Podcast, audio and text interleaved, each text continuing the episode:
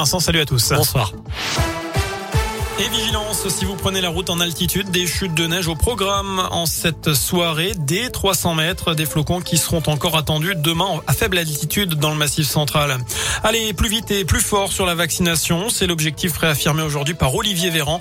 Les pharmacies qui le souhaitent peuvent ouvrir tous les dimanches en décembre et en janvier pour multiplier les créneaux. 12 millions de Français ont reçu leur rappel. La situation sanitaire se dégrade selon le ministre de la Santé. Plus de 70 000 cas ont été enregistrés en 24 heures lundi. Un record depuis le début de l'épidémie. Le plan blanc va être progressivement étendu à tous les hôpitaux de France. C'était déjà le cas depuis hier en Auvergne-Rhône-Alpes. Cela permet de déprogrammer les opérations non urgentes pour libérer des lits et du personnel. À retenir aussi cette fermeture du service de psychiatrie de l'enfant et de l'adolescent à l'hôpital de Vichy. Fermeture jusqu'à fin décembre à cause d'une pénurie de praticiens. Un rassemblement devant les locaux de l'unité était prévu cet après-midi.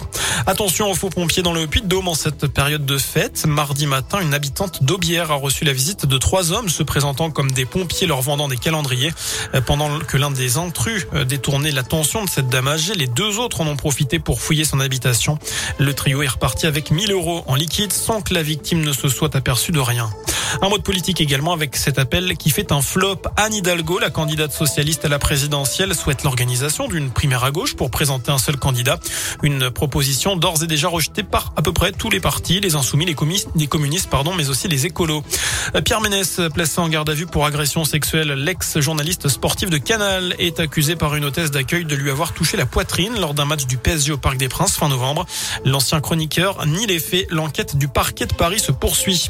Enfin, côté terrain, sixième et dernière journée des poules de Ligue Europa. Lyon reçoit en ce moment les Glasgow Rangers.